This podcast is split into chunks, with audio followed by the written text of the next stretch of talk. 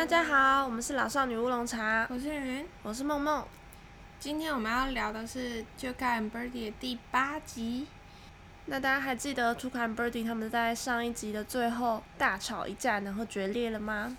在这种疯狂大吵之后，其实两边都有点骑虎难下。那他们就各自过着各自的生活，秋卡就四处狂欢，然后到处制造混乱。Birdy 则是努力想找到新朋友，但是尝试好像都有点失败。我觉得他根本就是不太想交朋友，所以后来 Speckle 建议他说，向面包店的新学徒伸出友谊之手。没错，就没想到一拍即合。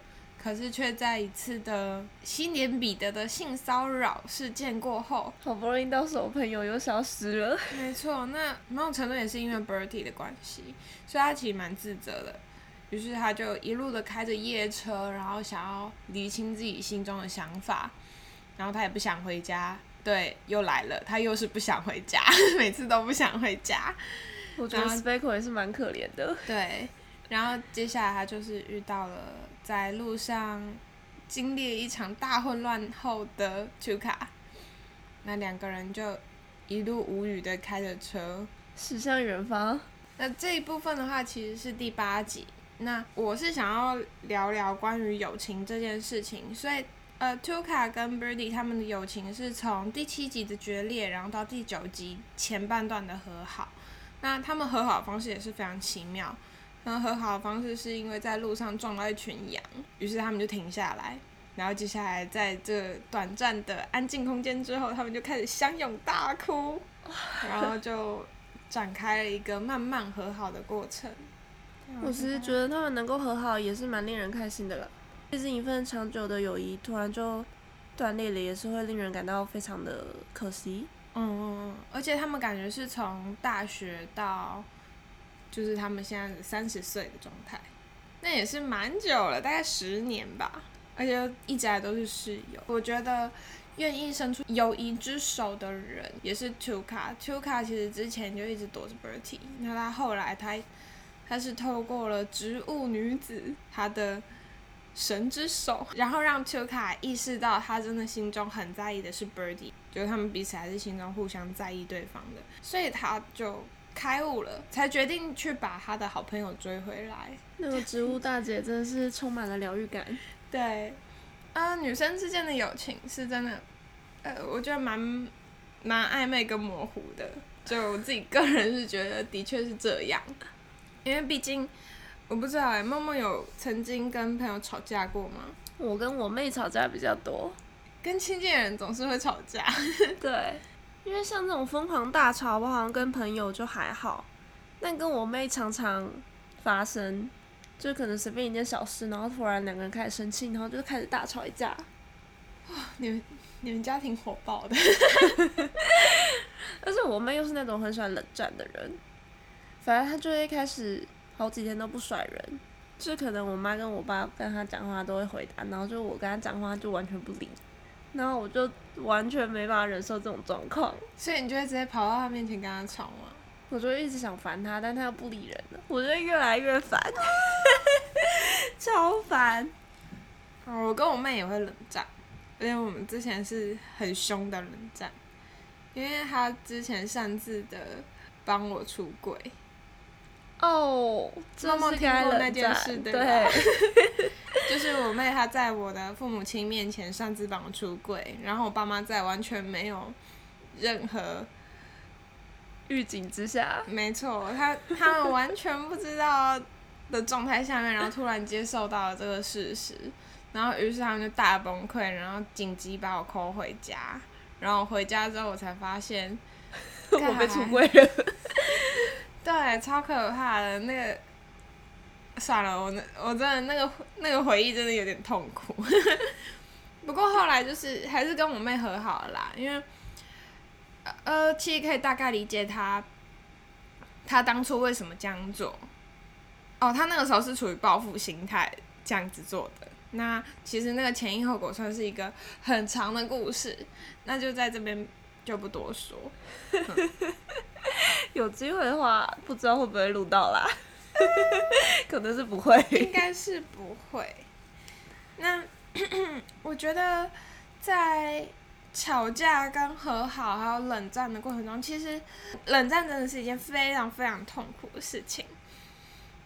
你你觉得呢？还是你就是装作无所谓？没有，我就是那种受不了冷战的人。哦，我就希望我讲话要有人回应，他如果一直不理我，我会觉得很没办法忍受，你就会直接抓住他说回答我这样吗？会很想啦，是不会真的到物理上的抓住他啦。我就是那种，我冷战之后就会不理你，我是真的会不理你，就是我会觉得 OK 没有你，反正我也过得不错啊。我觉得是要看距离啦，如果跟那个人很常见不到面的话，那是还好；但如果天天见面他又不理人的话，我就会很受不了。啊，就是心里还是会有点改忧，可是就会我自己会说服自己，就是找出一个没有他也可以的方法，就没有他也可以的生活方式这样。可是这样好像，对我没有要解决问题的意思。对，这样那段友谊就白了。嗯，因为像我跟我女朋友也是这样，就是我们两个都冷战的类型。所以你们俩吵架就会开始双方不理对方。呃，我们很少吵架，超级少。通常啦，我会道歉，我会先道歉。我们之前有一次大吵，然后冷战之后是，我就哭给他看，然后他就他就只好一直说哦对不起对不起对不起，然后这个事情就 peace，然后就会开始好好的检视说，哦就是互相的雷点，然后还有为什么会造成这样子就彼此不爽状态，就会去分析，就是开一个检讨大会这样。可是朋友之间应该很难这样做。因为如果朋友之间冷战的话，双方都冷战的话，那距离就渐渐拜拜啦。嗯嗯嗯嗯嗯，我自己印象中，很小的时候，大概高中吧，其实有跟一个朋友冷战过。可是那个朋友就他一直就很可怜的看着我，因为我们常常就是我们是同一个社团，然后我们常常就是会我们以前超级好，然后就会一直聊天啊怎么样的。可是我也是跟就有点像 Bertie 角色，我就发现他超级 needy。我觉得你好坏。对，就是你知道，你就怀着那种愧疚感，可是你又会觉得就是他这样不行，然后你又觉得很不爽，然后总是让你就是心情不舒坦，所以你就想说啊，那我是不是要疏远他？可是当你疏远的时候，他有一脸就是啊天啊，你怎么把我抛弃的那种脸，然后就会又于心不忍，你知道吗？啊，所以我们后来还是和好了，因为我后来就想想啊，他就是这样子的人。嗯我觉得这是因为有一方想要和好的状况下啦，哦，才会有可能修复这段友谊。对，然后我们我们其实后来和好也没有多说什么，我只是开始跟他讲话而已。可是这样真的是，呃，有点坏。不过那个朋友的确算是焦虑一点的人。但其实我觉得有时候和好的时候，真的不会特别有一个节点吧，就是那个可能没有特别说，哎、我们和好吧之类的，就是莫名其妙的就突然就和好了。呃，像是第九节的话，那种就是 Chuka 跟 Birdy 他们在一个破旧商场里面遇到一对青少年，然后他们不是互相向对方道歉，然后说：“哦天哪，我真的很想你，我还是想要继续跟你做好朋友。”其实这种对话是几乎不会出现的。我也觉得不会，对，就是一个心照不宣，然后就像 Birdy 跟 Tuka 一样，就直接在车上大哭相拥。但是我觉得这就是集的和好的尾端也算是他们和好的一个标志，因为图卡走在路边，然后 Birdy 就把车停下来，然后摇下车窗。嗯，图卡问他说：“哎、你要去哪里？”Birdy 说：“我也不知道。”图卡就说：“哎、我可以跟你一起去吗？”Birdy 说：“可以。”然后他就上车了。对，这算是友谊的开端，就是那个车窗摇下来的瞬间。就是一个和好的信号，但是不会说：“哎、我想跟你和好。对，就是不会。那其实，呃，我觉得友情对女生来讲真的超级重要的，因为像是有一些研究是有表示说，对女生来讲的话，有在病床里面生病的呃中老年妇女，然后她们要是朋友比较多的话，她们康复的几率比较高。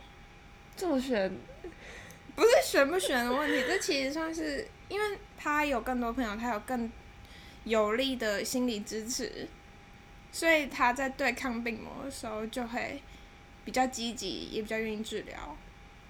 我觉得是可以理解啦，因为一个人躺在病床上真的是非常的伤心欸对啊，对啊，所以要是你想要保持健康跟活力的话，你可能要维持多一点的朋友。那所以对男性也会有一样的效果吗？嗯，对男性好像还好，伴侣支持好像比较强。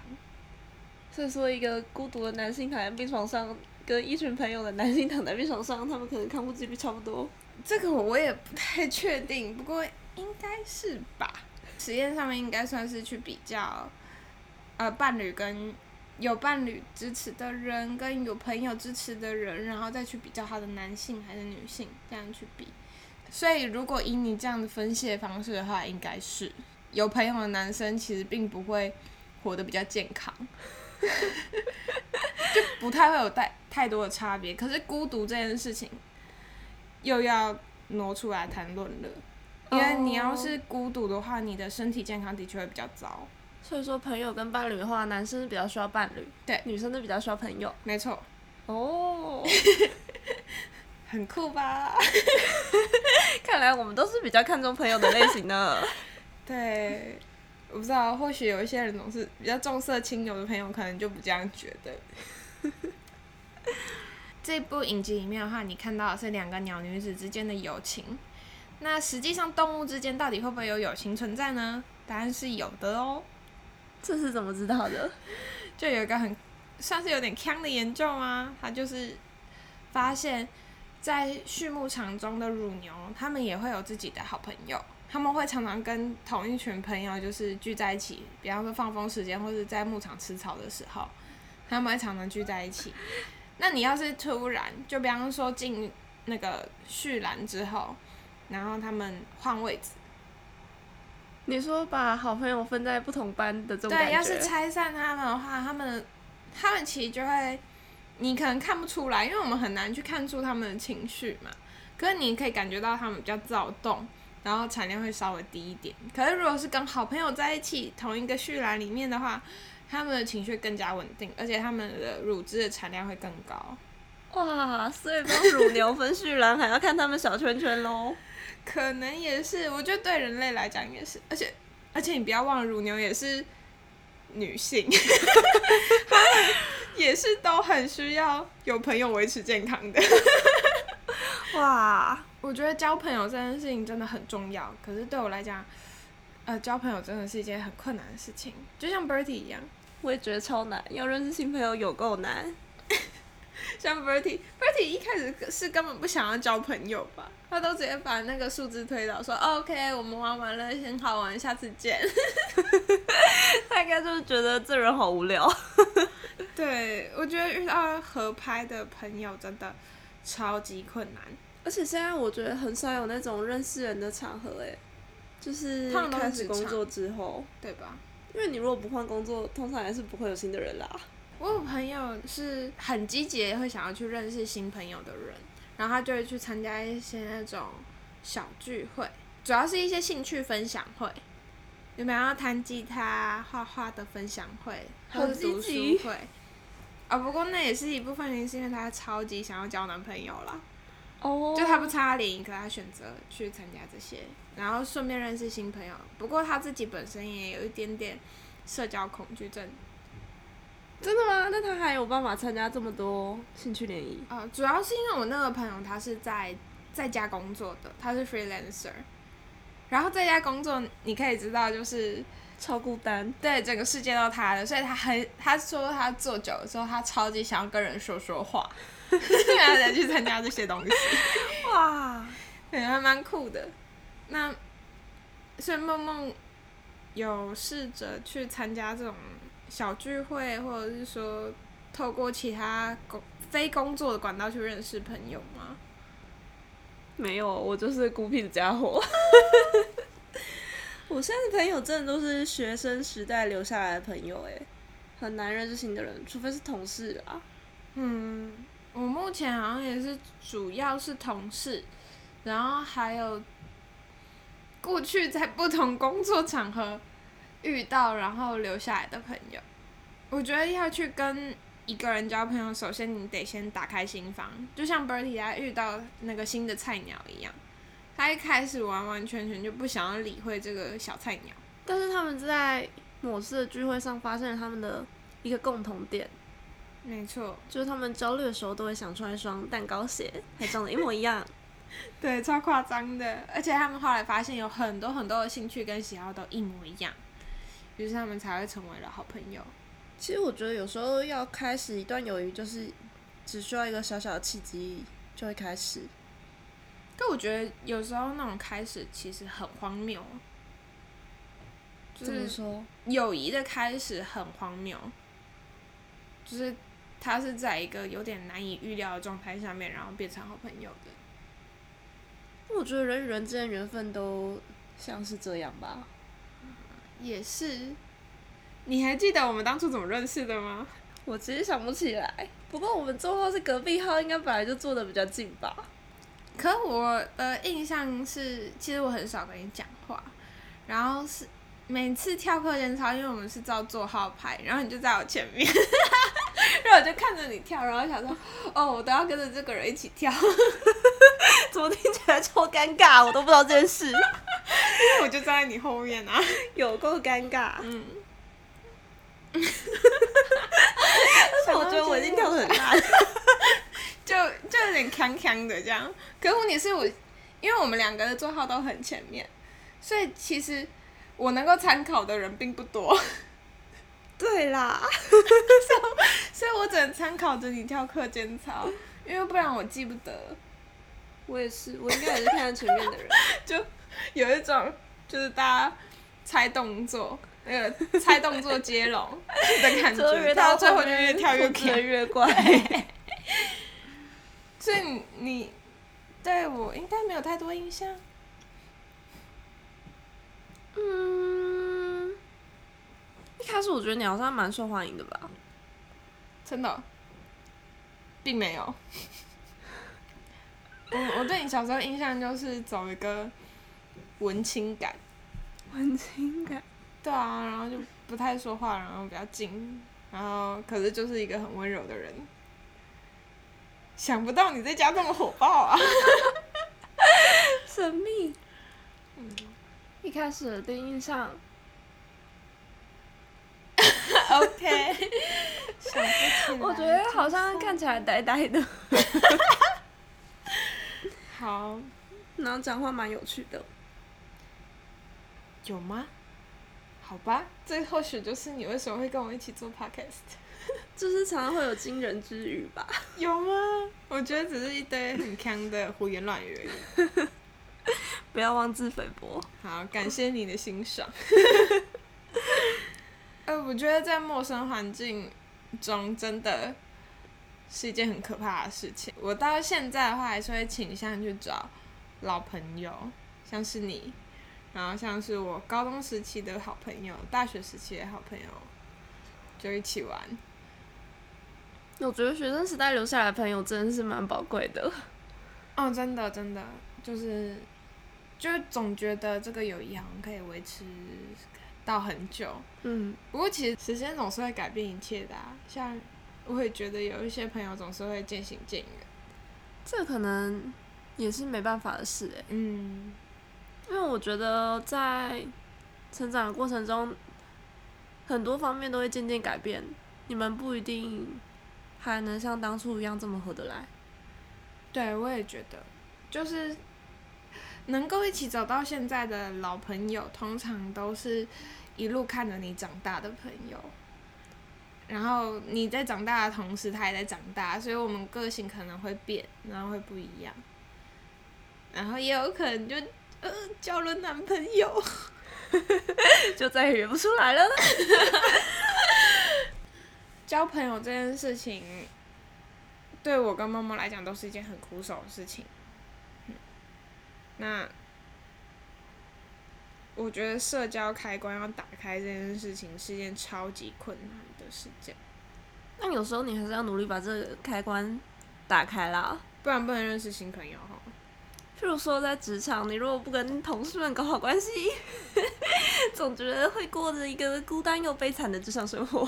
对，我觉得好难哦。因为其实我一开始到现现在在工作的那个职场，我其实也不太讲话，是好想有遇到好人愿意跟我讲话，不然我根本没有办法融入那个环境。你总会觉得自己好像是外人。我觉得这需要时间呢，因为刚开始一定会觉得有点不熟不熟的感觉。嗯，而且其实也要看工作环境，有些时候你可能很快就可以融入，但是有些时候遇到不对的人，你可能怎么样就是没办法跟他变熟。对，我觉得也呃有没有共同兴趣这一点很重要。然后，呃，这样讲算有点有点刻板印象，可是通常要成为好朋友的话，在职场你要成为好朋友的话，你们通常都会有一个让你不满的人，你们都会有一个共同敌人。通常就是主管喽。对，不然你们通常都不会变好。就是要有一个聊天的催化剂，开启话题的方式。那像 k a 呢，他其实在冷战的时候，他就一直不断的想到 Bertie，然后 Bertie 对他就是各种当初吵架时的指责，然后还有就是他做了某件愚蠢的蠢事的时候，他脑中也会浮现就是 Bertie 对他的训斥，各种 Bertie 的影像 replay 就对了。没错，你可以感觉到就是 Tuka 真的很想 Birdy，那同时他也就是被 Birdy 弄到超烦，因为他不管做什么事都会有一个 Birdy 跑出来指责他，就 Birdy 像是他的那种就是会飘在头旁边那种小天使小恶魔，哦，然后就是 Birdy 就是阴影他如影随形，超可怕。可我真的有时候也会，像我自己。我不是跟别人吵架，只是我有时候在买东西下单的时候，我就会耳边就会浮起我女朋友讲的，就是啊，你不要再乱花钱了，那种，就是有点像妈妈。啊。可 Bertie 的角色感觉很像 Tuka 的妈妈，是有一点点。他帮他整理东西，真是人太好了。虽然虽然我也是常常被别人整理东西啦。对，你女朋友也要变妈妈了吗？有诶，他其实讲过诶，他说他觉得自己好像在顾小孩，然后我总是很心虚，然后我就会开始默默自己打扫，然后就被现在这样。好啦，恭喜，就比以前好一些，嗯，还好蛮多的。可是丘卡似乎是没有要改变的意思哦。图卡是没有，他到哪里都可以毁灭一切，我觉得超强。嗯，他真的很可爱，可是。嗯，还是不要靠近的好。我觉得现实生活我是不会想要遇到像图卡这样的人啦。嗯，那其实当丘卡在想 Birdy 的时候，丘卡应该是真的是依照着 Birdy 的逻辑在想事情。这也太酷了吧！我这样讲可能有一点不太清楚。我查到有一个资料是关于，当你的朋友想到你的时候呢，他脑中的活跃区域是跟你想到你自己。是一样的，这也太猛了吧！所以就是你怎么看待自己，其实你的朋友也是怎么看待你，而且他的想法也会跟你同步。这是一个心灵感应的概念。对，我觉得超可怕的。那的确在这部影集里面的话，就可以直接用动画的方式完完全全体现这件事。不过我也是很纳闷，为什么会这样，就觉得还蛮神奇的，就是脑波之间有神秘心电感应。我觉得某种程度可能是同理，还是相处久了，你就可以复制对方的思考模式。我觉得，呃，他有说就是相似而已，所以其实某种程度还有一点点误差，就是可以推测出对方可能怎么想。嗯嗯嗯，这算是人类一项有趣的特质吗？你其实可以透过这种，当我遇到某一个状况的时候，别人会怎么做，就有可能参考别人的，然后你可以做出一个更好的决定。对，可是它其实是一个全新的事件嘛，因为毕竟不是，比方说像梦梦，你可能面对了某一次的困难好了，然后你把这件事情跟我说。可是我遇到另外一个困难，那不那不一定跟你遇到困难是一样的，可是我还是可以就是用你的逻辑跟想法，然后套用到我这次的事件上，然后想想看说啊，如果是这样的话，梦梦会怎么做？所以我就觉得啊，好神奇哦。好像还蛮酷的。嗯嗯嗯，我可以插一点点题外吗？好啊。因为说到这个，我昨天其实去看了柯南的电影，然后呢，柯南跟小兰没事就会有一个心电感应，我就觉得真的假的？反正有一幕就是他们坐在两辆不同的高速行驶的列车上，就一呃一个在新干线，一个在磁浮里的车。然后突然他们就在窗户上看见了彼此，然后大喊对方的名字。我想说这是，这真的是只有动画世界才做得出来的事情。嗯，我觉得人跟人真的相处久了，个性上面真的会变得有一点点相似，就算不相似，也可以大概知道就是对方的逻辑在哪。像我跟我女朋友的话，就是我们一起出门，我看到一些很可爱的东西。然后他就会说，这是你会喜欢的吼。可是我看到的话，我就会想说，啊，这个绝对是我女朋友说会乱花钱的东西，买了会乱花钱，都开始用对方的想法思考了。对对对，然后就或者是说逛街的时候看到有些东西，就想说啊，这一定是我某个朋友会喜欢的。然后我的朋友有时候也会传图片啊、照片过来说，哎，这应该是你喜欢的东西吼。然后他们都会对。是还蛮会这样的吧？嗯，那很庆幸的是，在这部动画里面的话，Tuka 跟 Bertie 他们和好了，哎，还是以一种解开心结之大和好的那种方式和好。我觉得现实中是不不容易遇到啦，通常都是那种勉强和好，然后再慢慢解开心结。呃，我觉得和好也不容易，解开心结也不容易。嗯嗯嗯嗯。那毕竟动画世界总是要比现实美好一点。对，三十分钟内就得解决。不过其实，在动画里面，Bertie 跟 Tuka 他们冷战了快一年。这是云从季节推断出来的。对他们从春天，然后一路冷战到快冬天。当 Tuka 走上 Bertie 的车子的时候，那时候正在飘着雪。希望大家都可以跟好朋友好好相处。我觉得，如果真的有什么朋友不愿意再跟你联络的话，其实我觉得那就是缘分。我觉得有时候是可以试着主动联络看看啊，总是要有一个人先伸出友谊之手吧。对，可是不强求。觉得他要是也没有想要伸出友谊之手的话，那就还是算了吧。就不要让自己变得有点低声下气。我不知道，我自己很不喜欢这种感觉。对方很低声下气的对待你，有点拿热脸贴冷屁股的。应该是说，我很不喜欢别人低声下气面对我。你要和好的话，你就以一种平等的姿态说：“哎，我们和好。”可是你不要说“求求你跟我和好”，这种其实我也不会接受，因为我觉得你是带着一种我低你一等的心态去进行这个和好的话，那我反而会不想跟你和好。为什么？感觉好坏哦。还是你是会觉得他不需要这样？对他不需要这样，会觉得你也太高看我了吧？那你如果保持这样的心态的话，我们是要怎么做好朋友？对啦，我是觉得朋友就应该在一个平等的关系上面。对啊，对啊，所以我会觉得你要是保持这样的心态的话，那好像不太能好好相处。对，我会觉得很尴尬。好，讲到最后这一集的话，其实就是关于朋友的东西嘛。这一整部影集也都是关于朋友的，嗯，我觉得算是一个朋友之间互相疗愈的故事吧。那也祝福大家跟朋友们的友情都能够长长久久。没错，然后要珍惜那种得来不易的友情。好了，对我来讲是这样，可有些交友广阔的就不好说，我不知道。应该总是会有几个特别知心的朋友吧。好啦，那就录到这喽。谢谢大家，大家拜拜，拜拜。